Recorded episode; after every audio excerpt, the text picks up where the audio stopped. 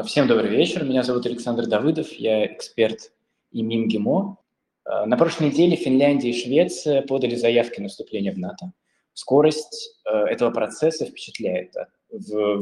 Еще два с половиной месяца назад они внесли в парламенты инициативу вступления в НАТО, а сейчас уже подали заявку. Давайте обсудим эту ситуацию с нашим аналитиком. Э, хотел бы вам представить Никиту Липунова, эксперт по Северной Европе и Арктике. Недавно он, кстати, вернулся из Финляндии со своей научной стажировки. А на прошлой неделе у Никиты вышла очень интересная статья в России глобальной политики о вступлении этих стран э, в НАТО, с которой очень советую э, вам ознакомиться. Также у Никиты выходит дайджест, северный дайджест на странице евразийских стратегий. Э, которые тоже я вам всем советую очень читать, очень интересная аналитика о Северной Европе.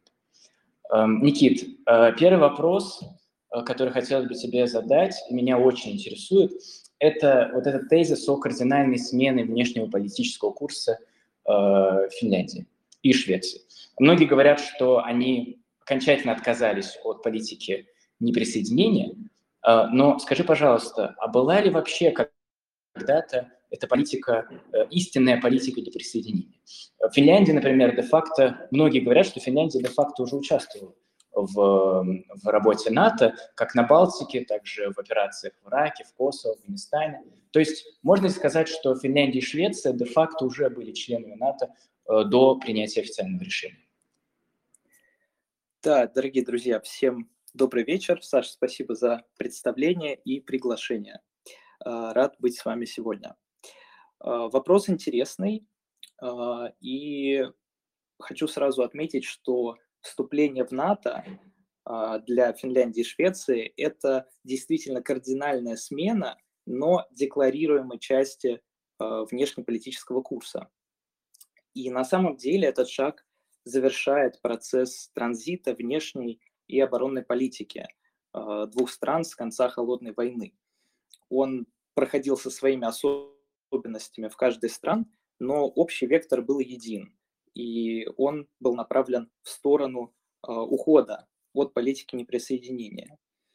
Для шведов э, нейтралитет – это скорее вопрос национальной идентичности и стратегической культуры, в то время как у финнов э, он относится больше к сфере прагматизма во внешней политике. И, кстати, именно поэтому – а, финны с самого а, начала, еще с а, российской инициативы по гарантиям безопасности настаивали, ну и в принципе до этого тоже, на сохранении так называемой опции НАТО, и, и финны, и шведы активно выступали за сохранение политики открытых дверей НАТО. Сейчас чуть подробнее раскрою эти тезисы, и для начала предлагаю обратиться к истории вопроса. А, давайте вспомним о том, что шведский нейтралитет – это наследство наполеоновских войн. А, в Швеции также а, эта политика называется политикой 1812 года. То есть э, по окончании наполеоновских войн за шведами, за Швецией был закреплен нейтральный статус. Он был подтвержден на Венском конгрессе в 1814-15 годах.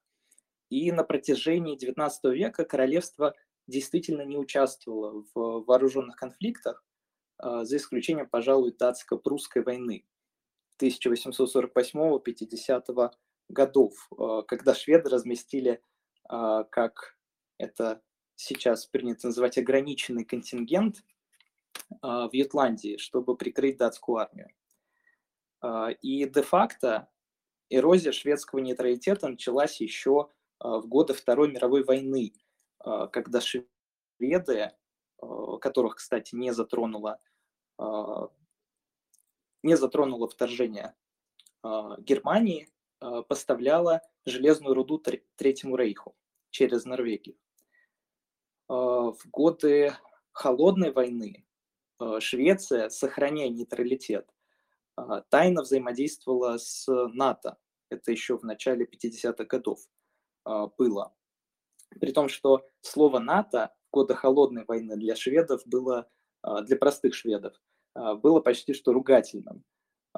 поскольку население страны выступало против членства.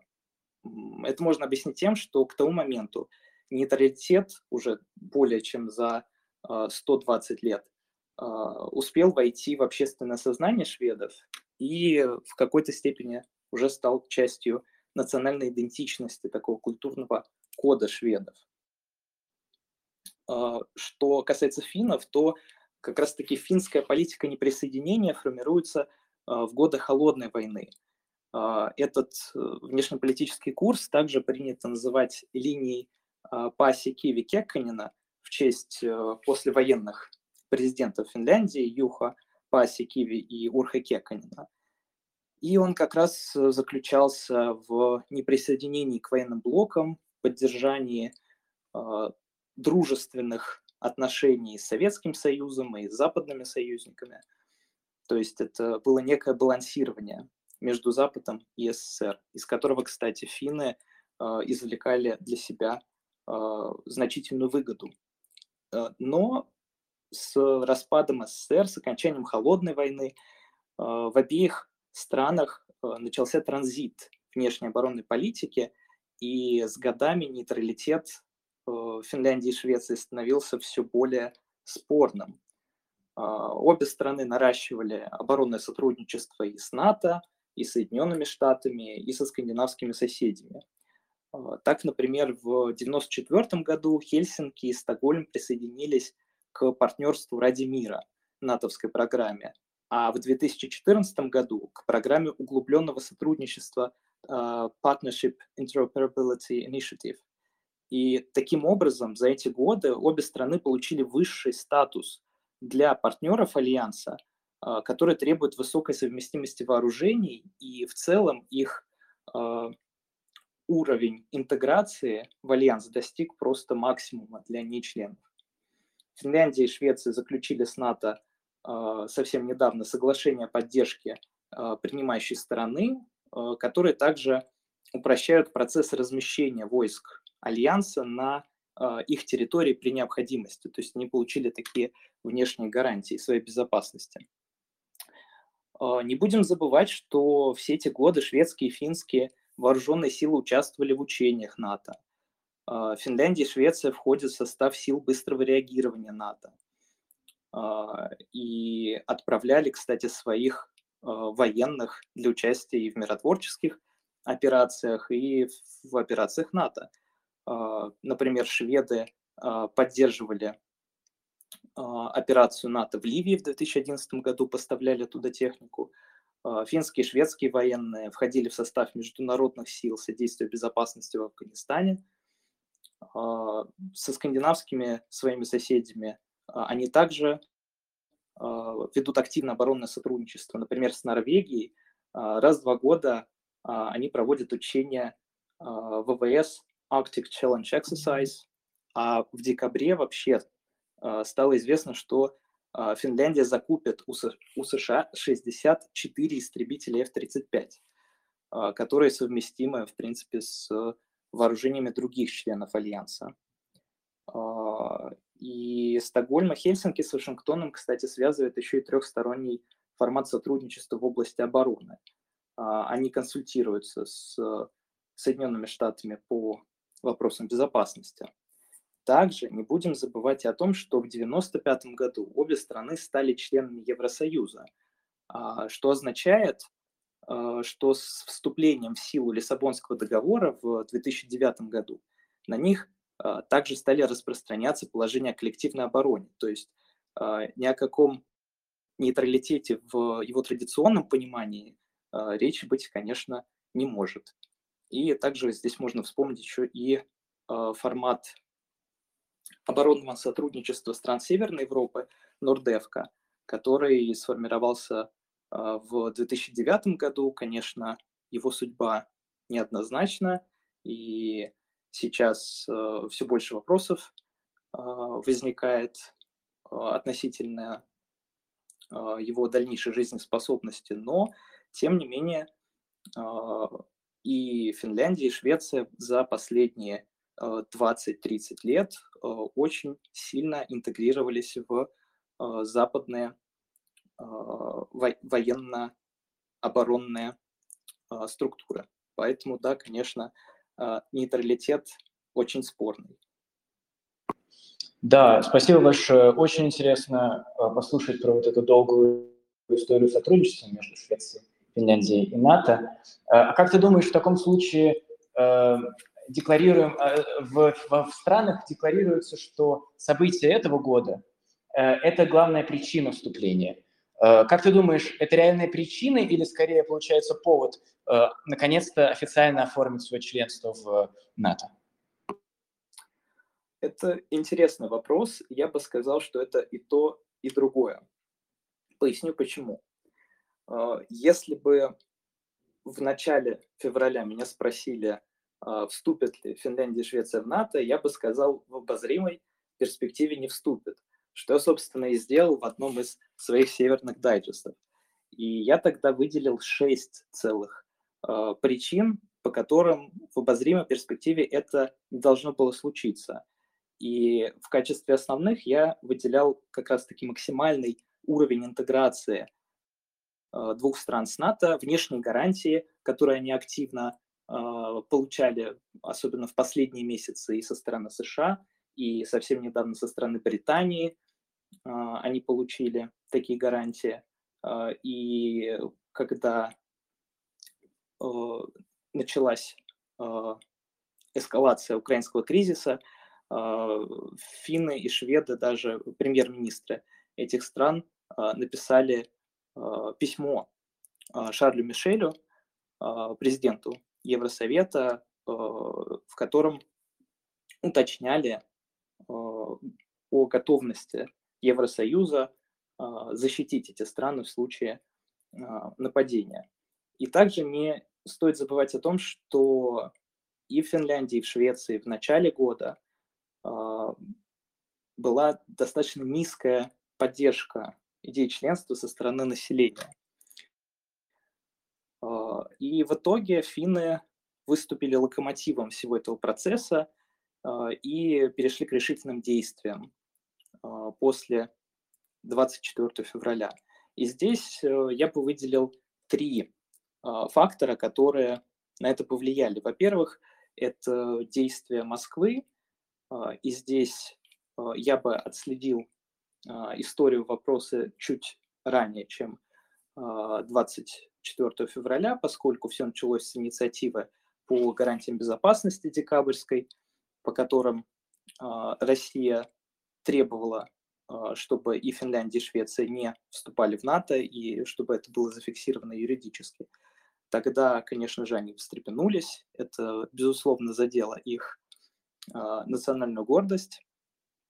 И в новогоднем обращении и президент Финляндии Саули Нинистё, и премьер-министр Санна Марин а, активно а, подчеркивали, что а, все-таки решения о вступлении принимают сами финны, отстаивали очень свою самостоятельность и отмечали, что Финляндия будет сохранять при любых обстоятельствах пространство для маневра и вот эту вот опцию НАТО. В дальнейшем, конечно, было со стороны Москвы а, на обе страны некое дипломатическое давление, и спецоперация также послужила таким важным а, фактором, который повлиял на а, стремительность вот этого процесса. Во-вторых, это сильнейшее внешнее давление Запада, причем как на официальном уровне, вспомним здесь заявления а, различных должностных лиц, вплоть до а, президентов стран, которые а, обещали Финляндии и Швеции вступление чуть ли не за ночь, активно очень это поддерживали. И также на финское, в частности, руководство оказывалось очень сильное давление по закрытым каналам. И, наконец, третий фактор – это нелинейный рост а, поддержки идей членства среди населения, а, в частности в Финляндии. А, традиционно в Финляндии доля сторонников вступления колебалась между 20 и 30 процентами. Пика достигла это значение на фоне украинских событий в 2014 году. Тогда 30 процентов финнов выступали за членство в НАТО. И впервые 50-процентный барьер это значение преодолело спустя 4 дня после начала спецоперации, а 14 марта уже 62 процента финнов высказывались за вступление, и накануне объявления о вступлении э, этот показатель э, равнялся уже 76 процентам. Э, у шведов в этом плане все более сдержанно и прозаично было, поскольку традиционно доля сторонников не превышала 40%, в марте 51% шведов выступал за членство, и в начале мая всего лишь 58%. Вот что касается нелинейного роста, такого стремительного общественной поддержки НАТО в Финляндии, здесь два фактора еще повлияли на этот процесс. Сильнейшая антироссийская истерия в СМИ – причем я говорю не о желтой прессе, а э, даже о ведущих таких уважаемых изданиях. Э, едва ли можно сейчас в Финляндии найти где-то э, нейтральные в отношении России публикации. И, конечно же, исторические параллели с советско-финской войной. После начала спецоперации у многих финнов появились исторические аналогии с э, Зимней войной. И, конечно же, простые финны, простой финский обыватель, э, особенно в приграничных районах, обеспокоен всей этой ситуацией. Об этом очень много писали э, в СМИ. И по своему тоже опыту могу сказать, что в течение марта, несмотря на то, что именно в марте показатели смертности от коронавируса в Финляндии били рекорды, а, все равно главной темой повседневных разговоров а, было именно вступление в НАТО. И, конечно же, в таких условиях а, было неизбежно непропорциональное восприятие угрозы с Востока в Хельсинки. Финны и финское руководство, финские эксперты неверно интерпретировали мотивы Москвы и как раз-таки используя вот эти, а, вот этот традиционный нарратив об угрозе с Востока, а, приняли все-таки решение о вступлении. А, также хочу отметить, что на протяжении последних лет внешнеполитическое сознание финнов искусственно загоняли в рамки такого бинарного выбора. То есть вы либо с э, Россией, либо с Западом. И на его ошибочность указывали и сами финские эксперты э, еще в 2014 году, и, кстати, западные аналитики. Например, э, после начала украинского кризиса в 2014 году Генри Киссинджер в своей статье предлагал, приводил пример внешней политики Финляндии в качестве примера для Украины то есть э, а, поддержание дружественных и взаимовыгодных отношений как на Востоке, так и на Западе. И отстаивание такой независимой внешнеполитической линии. А, кстати, на Западе иногда такую а, политику пренебрежительно, не знаю даже почему, называют финляндизацией. И спустя 8 лет на родине этого понятия мы видим прямо обратный процесс. А, я бы назвал его украинизацией Финляндии, которая произошла а, куда более стремительно, чем можно было предположить. Да, э, раз финляндизация – это уже термин прошлого, давай попробуем поговорить о будущем, э, что нас ждет дальше. Э, финский президент эм, заявил, что э, планируется укрепление безопасности теперь в рамках НАТО. Э, скажи, пожалуйста, уже известны какие-то конкретные планы, как э, Финляндия, Швеция будут укреплять свою безопасность? И как ты думаешь, приведет ли это к желаемым целям? а может быть, скорее спровоцирует гонку вооружений в регионе и только увеличит напряженность? А, да, спасибо. Это как раз самый дискуссионный, пока что открытый вопрос сейчас.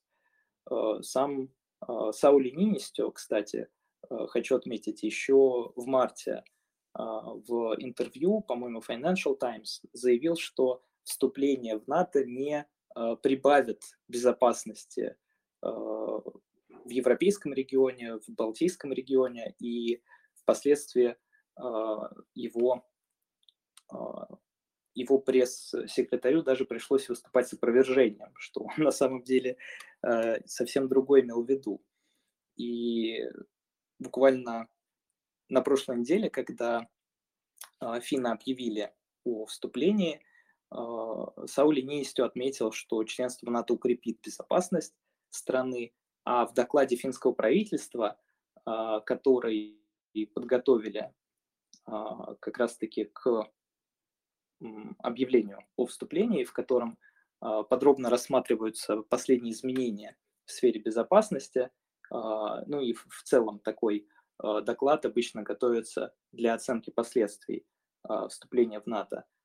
Вступление в НАТО, по, по мнению авторов доклада, усилит стабильность региона Балтийского моря, и мне очень понравилось в этом контексте обоснование, поскольку вырастет порог применения силы, и таким образом регион станет безопаснее. То есть мы можем констатировать, что в Хельсинки возобладала логика эскалировать, чтобы стало безопаснее.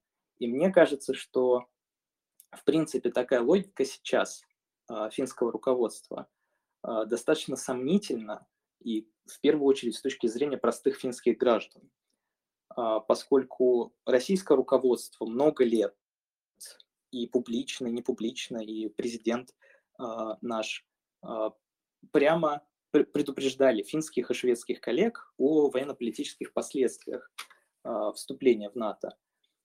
И сразу же после публикации пресс-релиза о незамедлительной подаче заявки в НАТО наш МИД напомнил о вынужденных ответных шагах военно-технического и нового характера, цитирую. Пока ни финны, ни шведы не объявляли о конкретных э, планах по военному строительству. Э, и, и финны, и шведы, кстати, э, по-моему, на уровне министров обороны и министров иностранных дел подчеркивали, что членство в НАТО не обязывает страны размещать на своей территории иностранные вооружения, войска, но что-то мне подсказывает, что с развитием ситуации все может измениться. А, поэтому я бы не стал доверять таким оценкам. А, для финнов вообще а, была характерна на протяжении всех этих лет такая, как я называю, финская дилемма. То есть вопрос о членстве в НАТО, конечно, для них не новый. И финская дилемма заключается в том, что мнимая угроза со стороны России э, традиционно считается главным, а, главным аргументом в пользу членства. Но в то же время а, вот этот возможный российский ответ, а, он удерживал финнов от э, поспешных таких резких движений. И долгое время финское внешнеполитическое сообщество трактовало возможные ответные действия Москвы преимущественно как увеличение военной активности вдоль границы. Это и в докладах э, Минобороны и правительства Финляндии отчетливо прослеживается. Но в середине апреля э, замглавы Совбеза России Дмитрий Медведев уточнил, что в случае продвижения военной инфраструктуры НАТО к российским границам, в частности, Э, через территорию Швеции и Финляндии. Э, речь также может пойти и об усилении военно-морского присутствия в акватории Финского залива и о размещении даже э, ядерного оружия в регионе. И пусть сами финны утверждают как раз-таки в том докладе, что членство в НАТО не обязывает, не подразумевает размещение ядерных вооружений на своей территории, а шведы вообще оговорили неразмещение ядерного оружия в качестве условия членства. Ну, в современных условиях я бы такой риск, конечно, не стал бы исключать. Э, давай попробуем посмотреть на ситуацию э, с другого угла, с точки зрения региональной безопасности. Что расширение альянса будет означать для Балтики и в целом для европейской безопасности? Как ты думаешь? Э, я думаю, что безопасности это точно не прибавит. Э, сейчас мы наблюдаем такой необратимый на обозримую перспективу процесс а, становления новой, качественно новой военно-стратегической обстановки а, в Европе. А, Еще в, шести, в конце 60-х годов, как раз в разгар холодной войны, норвежец Арне Брюнтлан, это супруг первой женщины премьер-министра Норвегии, разработал так называемую теорию северного баланса, по которой член, североевропейские члены НАТО а, преимущественно Дания и Норвегия, а, как бы уравновешивались нейтральными, не присоединившимися Швецией и Финляндией. И, конечно, с таким продвижением возможным а, НАТО к российским границам об этой теории сами североевропейцы могут забыть. Также весьма туманными как раз в контексте возможного размещения ядерного оружия представляются перспективы создания безъядерной или более точно зоны свободной от ядерного, от оружия массового уничтожения в Северной Европе. За создание такой зоны ратовала целая лияда и финских, и шведских политиков, начиная еще с Урха Кеканина и, кстати, яркий представитель шведских социал-демократов Улов Пальме. Конечно, об этом я думаю, на ближайшую перспективу можно забыть. А, но вопрос пока открытый, поскольку все зависит а, от конкретных шагов и от скорости этих шагов. А, я имею в виду продвижение военной инфраструктуры НАТО к российским границам. Как я уже сказал, и финны, и шведы готовы вступить в альянс, но и, кстати, финские эксперты в частных беседах тоже обращали мое внимание на это, что финны, даже если вступят, то не позволят размещать на своей территории никакие иностранные войска, вооружения, но это весьма сомнительно в текущих условиях. То есть пока здесь э, очень много переменных. Будем следить за развитием ситуации. А как ты думаешь, стоит ли ждать каких-то отголосок в Арктике? Что будет с Арктикой? А, я думаю, что кардинально военно-политическую обстановку в Арктике а, вступление Финляндии и Швеции в НАТО не изменит, хотя некоторые отголоски все-таки будут, поскольку с вступлением а, Хельсинки и Стокгольма в НАТО 7 из 8 а, постоянных членов Арктического совета будут представлять НАТО. А, и в этих условиях тенденция к повышению западными арктическими державами расходов на оборону и военное строительство на Крайнем Севере сохранится. То есть это тренд, который наметился еще задолго до эскалации украинского кризиса он сохранится и может даже усилиться. Вот это как раз, я думаю, а, возможный, возможное арктическое эхо вступления Финляндии и Швеции, поскольку и финские, и шведские военные уже и так участвуют в арктических учениях НАТО. А, буквально недавно закончились учения Cold Response, а, где финны и шведы участвовали наравне с членами организации. И в условиях такого а, усиления, превращения НАТО, сам Альянс а, при активном участии США, а, Британии и Норвегии будет стремиться расширить свое присутствие в Арктике и играть там более самостоятельную роль. Но здесь хочу отметить, что ровно настолько, насколько это будет отвечать национальным интересам крупнейших арктических членов НАТО, в первую очередь Канады и США. Но, тем не менее, тенденция на тенденция к милитаризации и к более частым военным учениям НАТО в Арктике, она, конечно же, сохранится и даже усилится. Давай вернемся обратно к европейскому направлению.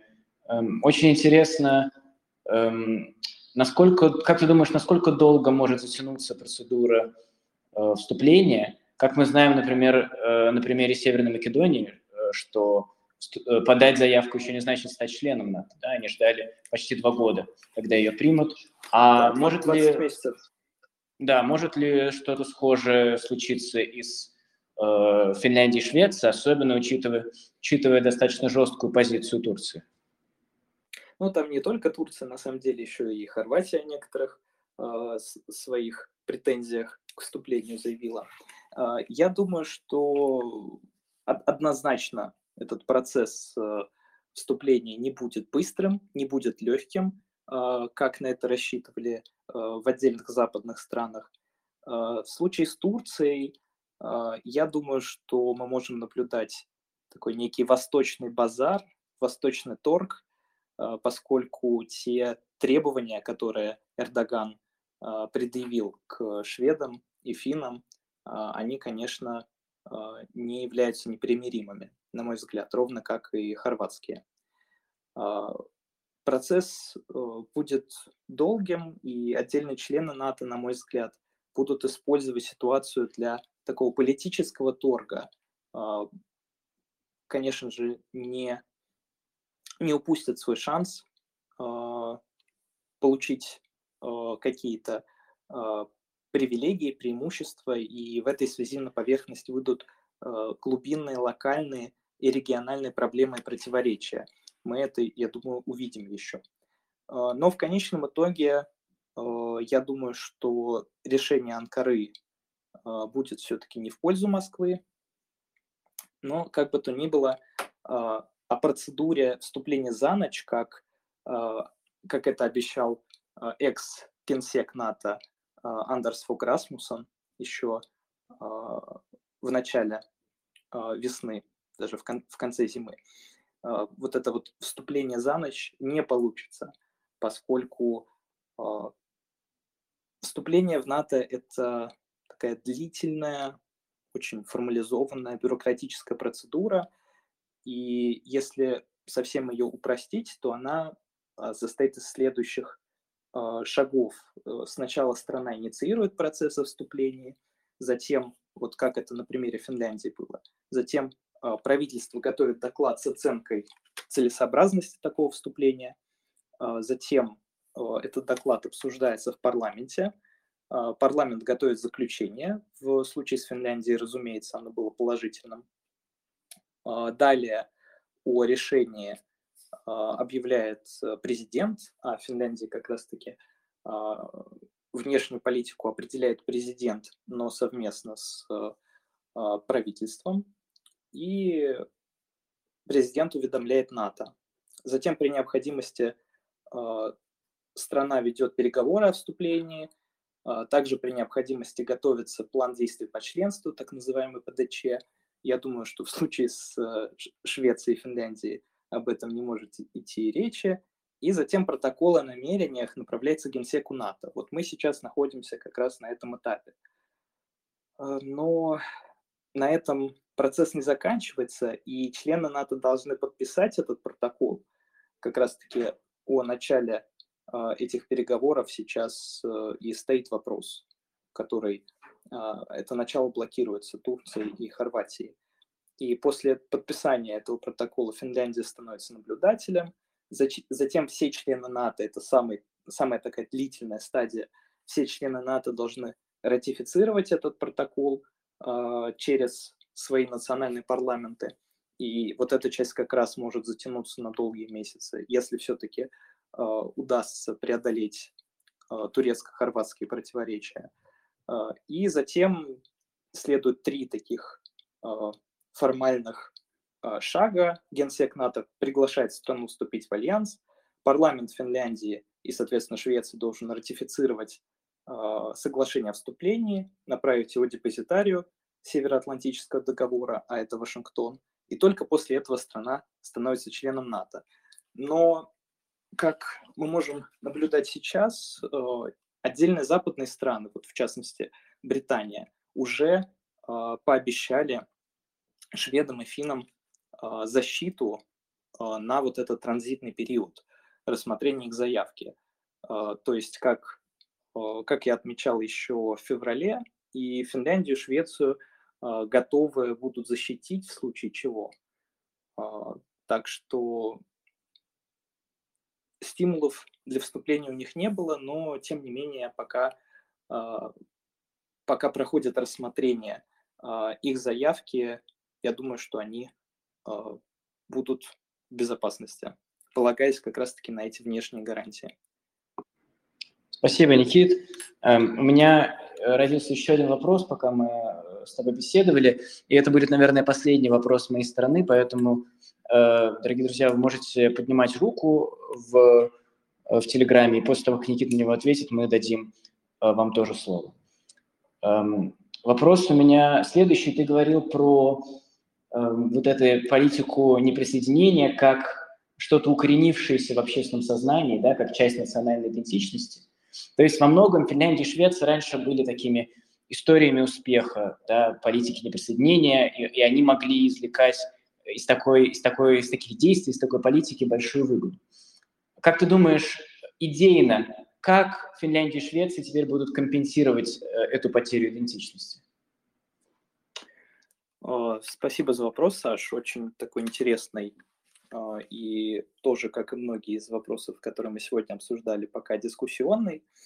По моим впечатлениям, для североевропейцев и для финнов и шведов в частности, а, эта идентичность будет заменена такой чисто западной, евроатлантической. А, один из э, финских профессоров в частной беседе со мной а, отмечал, что в Финляндии в целом не принято критиковать Запад. И, конечно, обе страны давно тяготеют именно в ту сторону. А, поэтому в контексте возможного расширения а, я бы сказал так. Сейчас на карте Европы остается все меньше таких бесцветных зон, а, то есть страны, многие страны до недавних пор сохранявшие, придерживавшиеся политики неприсоединения, загоняют вот в этот бинарный выбор, либо черное, либо белое, а, и нейтралитет, в принципе, как феномен, постепенно а, уходит в прошлое, либо приобретает а, некие, некие новые черты особенности. Вот, в частности, на примере Швейцарии, которая недавно заявила о том, что намерена наращивать сотрудничество с НАТО. Это отчетливо прослеживается. В целом в Европе мы можем наблюдать все меньше самостоятельных а, во внешнеполитическом отношении стран. А, по меткому замечанию Андрея Андреевича Сушенцова, а, страны европейские взяли каникулы от стратегического мышления, и эта тенденция сохраняется даже в условиях такого жесткого противостояния, жесткой конфронтации между Западом и Россией. И в целом в Европе сейчас все меньше ярких лидеров, готовых мыслить нестандартно, готовых мыслить самостоятельно. Как раз-таки президент Финляндии Саули Нинистё в этом отношении, мне кажется, один из последних э, представителей вот этого э, условно независимого э, крыла европейских политических мыслителей, но тем не менее э, даже его смогли переубедить, при том, что а, по моим впечатлениям, на протяжении всех двух с половиной месяцев, что финны а, рассматривали все за и против и думали, вступать или не вступать, а, по моим впечатлениям, все-таки он был против, но, как я уже сказал, его слово в финской политической системе не решающее, к сожалению. И сейчас, уже после того, как э, заявки поданы, и начался вот этот длительный процесс согласования, обсуждения. А, мне кажется, что постепенно а, финнам, в частности, а, приходит осознание того вообще, на что они подписались. Э, вот если говорить про шведов, то у них вообще вопрос о вступлении до того, как об этом заговорили в Финляндии, он, в принципе, на повестке, он был на повестке, но не находился в топе. И шведы сейчас просто вступают в НАТО, поскольку туда вступает Финляндия. И шведы решили, что для них открывается окно возможностей. И, в принципе, э, их решение, причем и финнов, и шведов, оно тесно связано с решением другой стороны. Они активно консультируются по внешнеполитическим вопросам, по вопросам оборонной политики. У них, кстати, общее а, военное планирование. И вот в этой ситуации складывается впечатление, что их туда реально втащили. И сейчас постепенно, и я думаю, что в обозримой перспективе все-таки придет это осознание, но пока мы являемся свидетелями фундаментальных и все-таки необратимых изменений военно-политической ситуации в Европе, и во всем мире, которые точно не сделают его безопаснее. Да, я заметил, что некоторые эксперты в Швеции говорят о том, что страна из-за того, что вступает в НАТО, фактически теряет свою уникальность. Эм, например, посол Швеции в Москве э, в начале 2000-х, у него брал Федор Лукьянов, брал интервью, и он как раз об этом и говорил, что вот эта идентичность, уникальность шведская, она вместе со вступлением в НАТО, к сожалению, уходит. Да, э, это Давай... в Европе становится все больше а, безликих таких а, в, во внешнеполитическом стратегическом отношении а, и лидеров, и стран, как я уже сказал, к сожалению. Э, да, я думаю, можем перейти к вопросам. Э, поднимайте, пожалуйста, руку, если хотите задать вопрос. Э, насколько я помню, у Адлана Маргоева был вопрос. Адлан. Да, привет всем. Э, у меня двойной, наверное, вопрос. Никит, спасибо большое за то, что поделился своими соображениями и опытом стажировки и бесед с финскими коллегами. Недели две назад, наверное, мы в Исландии обсуждали вопросы контроля над вооружениями и его будущего и Атлан, тебя плохо слышно, извини, пожалуйста. Погромче чуть-чуть можешь, пожалуйста? Хорошо. А, а так лучше? Да, так Алло. лучше. Да, да, да, так лучше, спасибо. А, недели две назад мы обсуждали вопросы э, контроля над вооружениями и региональной безопасности и смычки этих двух сфер, которые часто обсуждаются отдельно, но по факту сильно взаимовлияют. И здесь два соображения слэш вопроса которые возникли у нас в ходе обсуждений. Первое, не удалась финляндизация, и как ты говорил, что статус нейтральности, он либо приобретает новые черты, либо просто теряется в классическом понимании.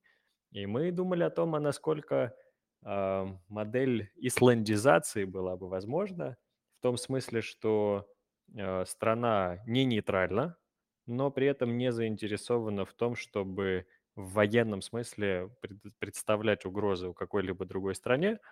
И хоть я и понимаю, что не каждая страна может себе позволить отсутствие вооруженных сил, а, все же какие-то могут ли быть здесь элементы а, новой, новой политики, которая придет взамен нейтральности.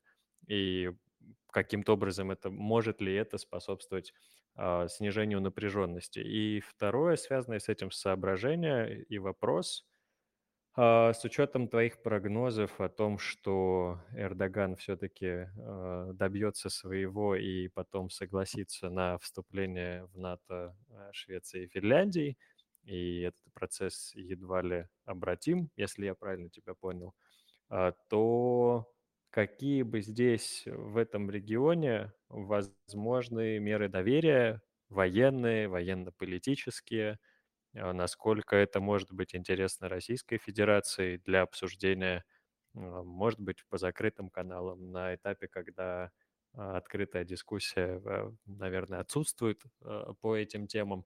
В общем, какой здесь, какая здесь может быть модель взаимодействия, насколько меры доверия, которые э, разрабатываются и поддерживаются внутри ОБСЕ, здесь могут какую-то э, оказать пользу, и есть ли предмет для диалога, чтобы условия э, участия этих двух стран в НАТО можно было каким-то образом обсудить так, чтобы это потом не привело а, к дальнейшему нарастанию напряженности? Вот такие два вопроса.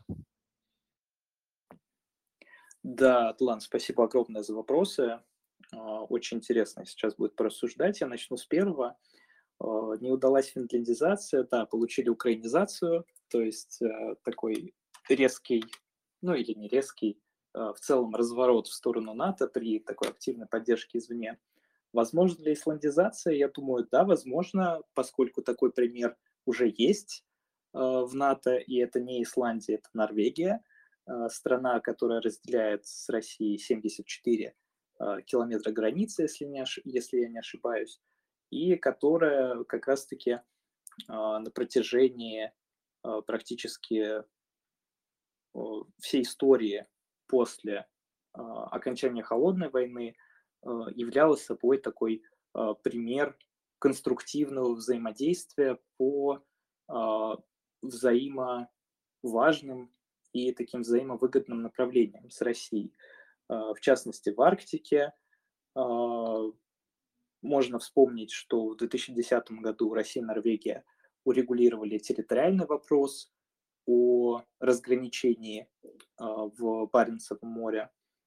И в общем и целом э, Норвегия, и я об этом э, прошлой осенью еще писал, после визита Лаврова в Трамсё, Норвегия в целом использовалась Россией, особенно после 2014 года, как канал коммуникации с НАТО и в общем и целом, несмотря на общую деградацию отношений – а, и даже учитывая, что у нас общая граница и что в Норвегии проходят э, арктические учения НАТО, а, мы все равно сохраняли, поддерживали а, отношения, конструктивные отношения и открыто обсуждали свои разногласия. Поэтому я думаю, что да, безусловно, и мне хочется очень верить то, что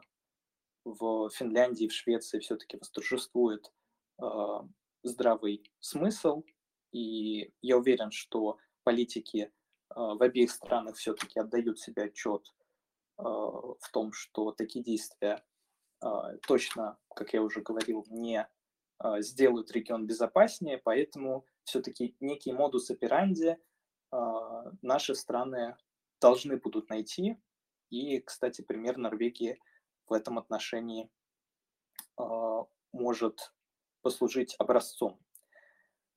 Что касается второго вопроса, да, это вступление, это действительно необратимый процесс, на мой взгляд. Вопрос только в сроках и в продолжительности этой процедуры.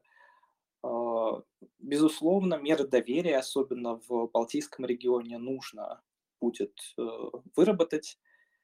А, мне неизвестно о закрытых а, контактах среди военных, но в частности в Арктике диалог между начальниками генштабов был свернут еще в 2014 году, и с западными арктическими, с военными западных арктических стран российские военные взаимодействуют только по приграничным вопросам. А, поэтому я глубоко убежден, что особенно в, в контексте а, того, что вступление Швеции и Финляндии в НАТО а, по сути делает Балтийское море внутренним водоемом для НАТО, и наша граница увеличивается вдвое, даже более чем в два раза. Я убежден, что диалог по мерам доверия необходим, Будет ли он в рамках УБСЕ? Тоже вопрос открытый.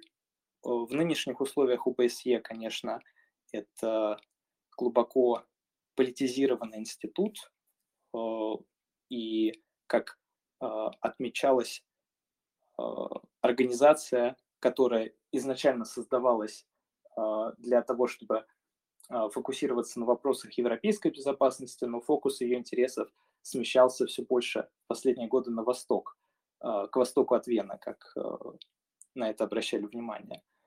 И здесь мне кажется, что ОБСЕ в нынешнем виде не самый эффективный институт, не самая удачная площадка для того, чтобы обсуждать такие меры доверия. Пока идет интенсивная фаза Э, конфронтации, я думаю, что э, мы можем говорить только о закрытых контактах военных, но в обозримой перспективе э, я думаю, что потребуется, возможно, даже новое хельсинское совещание, на котором и нужно будет выработать эти меры доверия.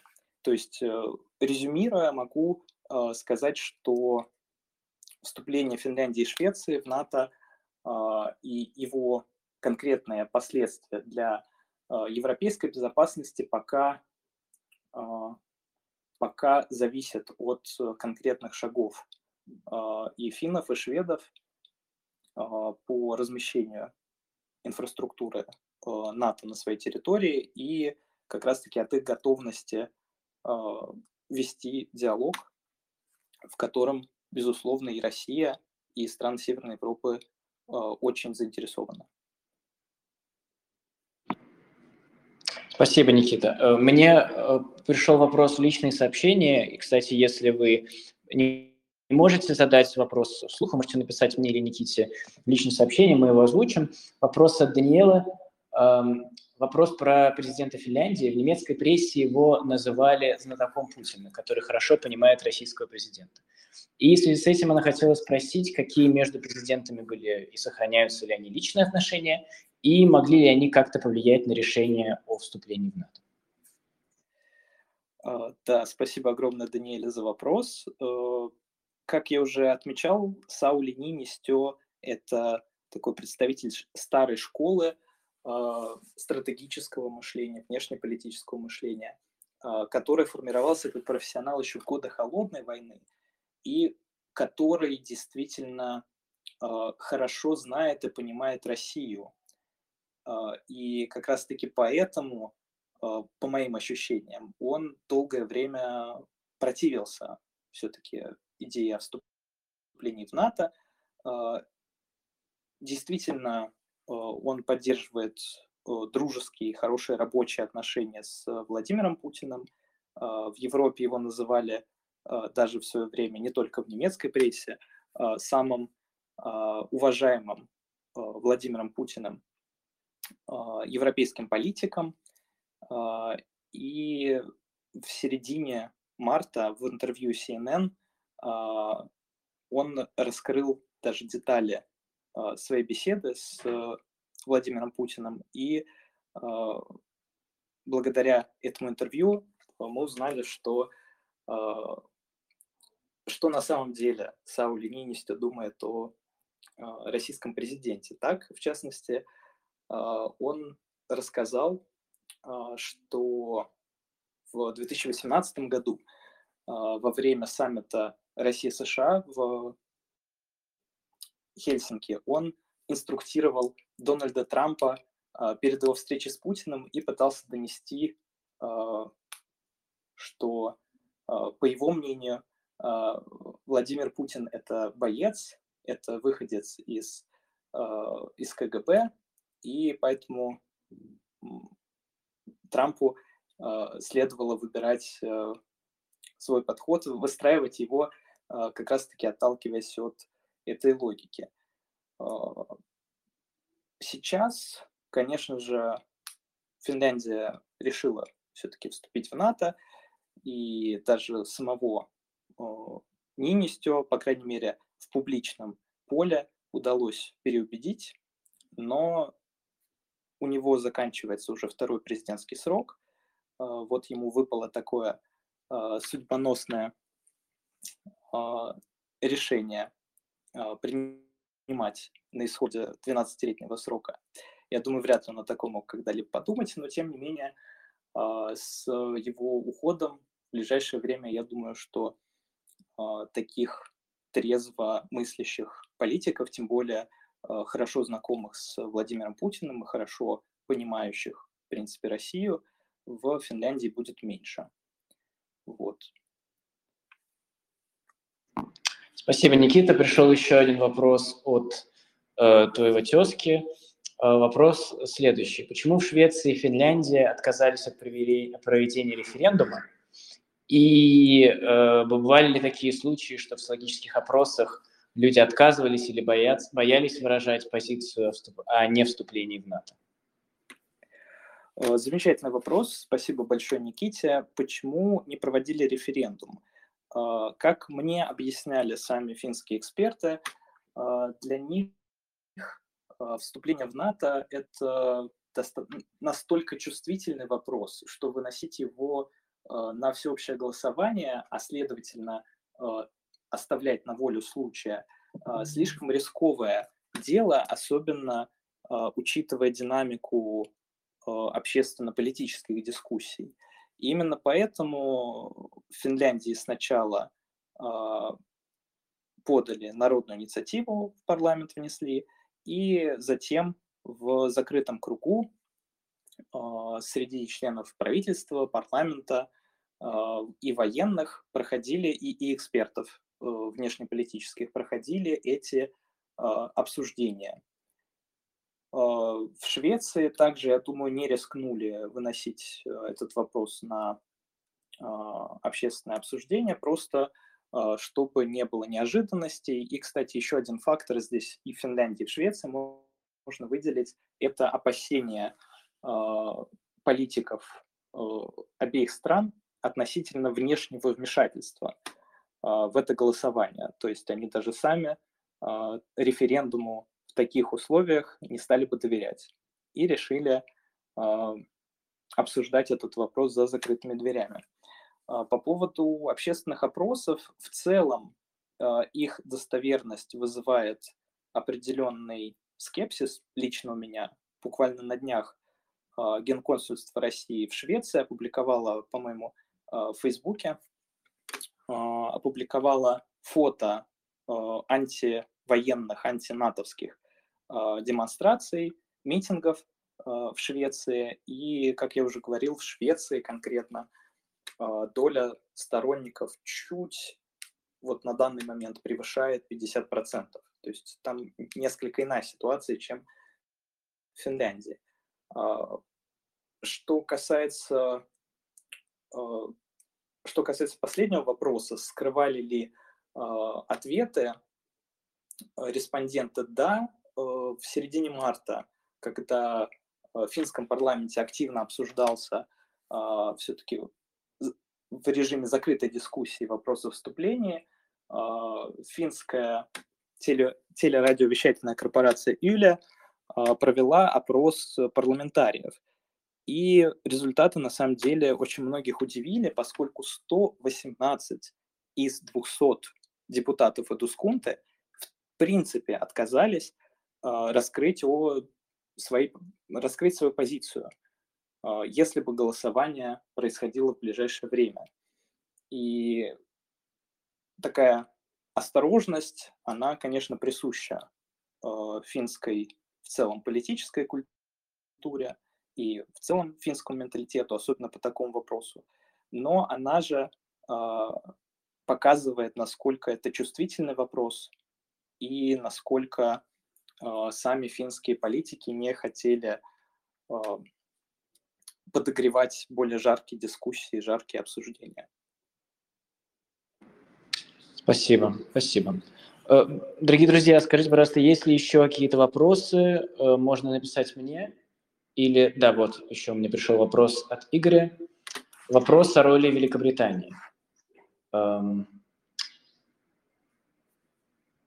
um, Значит, Игорь считает, что гарантия никак не вяжется с НАТО, которая дает гарантии по коллективной безопасности в случае э, нападения на страну, но никак в случае вступления страны в конфликт по условиям договоров не НАТО. Эм, как ты считаешь, гарантии безопасности, которые Лондон дал странам, это больше э, пиар, как считает Игорь, или это целенаправленная политика Лондона, которая пока не видна и непонятна? Спасибо за вопрос. Я скорее придерживаюсь позиции, что это такой пиар-жест Бориса Джонсона, особенно в контексте его планов по построению глобальной Британии. Буквально после того, как Джонсон за один день успел облететь и Хельсинки, и Стокгольм, и пообещать вот эти гарантии, он также съездил еще и в Осло, пообещал гарантии Норвегии. И в целом сейчас Британия а, очень а, активную позицию, а, такую проактивную позицию заняла в НАТО. В частности, Британия возглавляет так называемый Объединенный экспедиционный корпус НАТО, в который входят э, все североевропейские члены НАТО, Швеция, Финляндия, которые пока что не вступили в альянс, и еще целый ряд стран. И Британия сейчас как раз позиционирует себя таким лидером вот этого северного, северо-восточного фланга НАТО. А, и по моим ощущениям, вот, это, вот этот институт а, военных гарантий внешних, который скорее был характерен для политики там, 19 века, а, сейчас, конечно, уже не играет такой роли и для Британии это такой инструмент укрепления своей позиции, укрепления своего имиджа, и э, они активно очень этим пользуются сейчас и в контексте расширения присутствия в Арктике. А, буквально месяц назад э, вышла новая стратегия а, Минобороны Великобритании в Арктике, где они как раз э, заявили вот такой своей ведущей роли в рамках как раз альянса.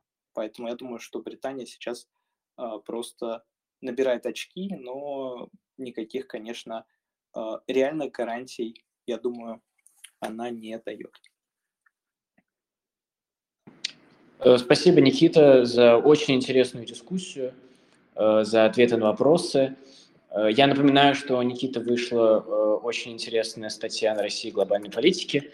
Э, как раз о событиях, которые мы сегодня обсуждали. Советуем вам ее прочитать, ознакомиться с ней. А на сайте МГИМО можно найти профиль э, Никиты и познакомиться с его другими публикациями, э, например, в СМД или в евразийских стратегиях. Будем продолжать следить за ситуацией. Вы также очень советуем подписаться на наш канал, где можно найти как публикацию Никиты, так и другие публикации наших сотрудников которые мы освещаем. И обязательно подписывайтесь на подкаст «Внешняя политика», э, который э, мы ведем вместе с факультетом международных отношений и с евразийскими стратегиями. Э, эта запись в том числе окажется в, в этом подкасте. Спасибо большое, дорогие друзья. Увидимся да, с вами всем на спасибо. следующий. Спасибо тебе, Никита.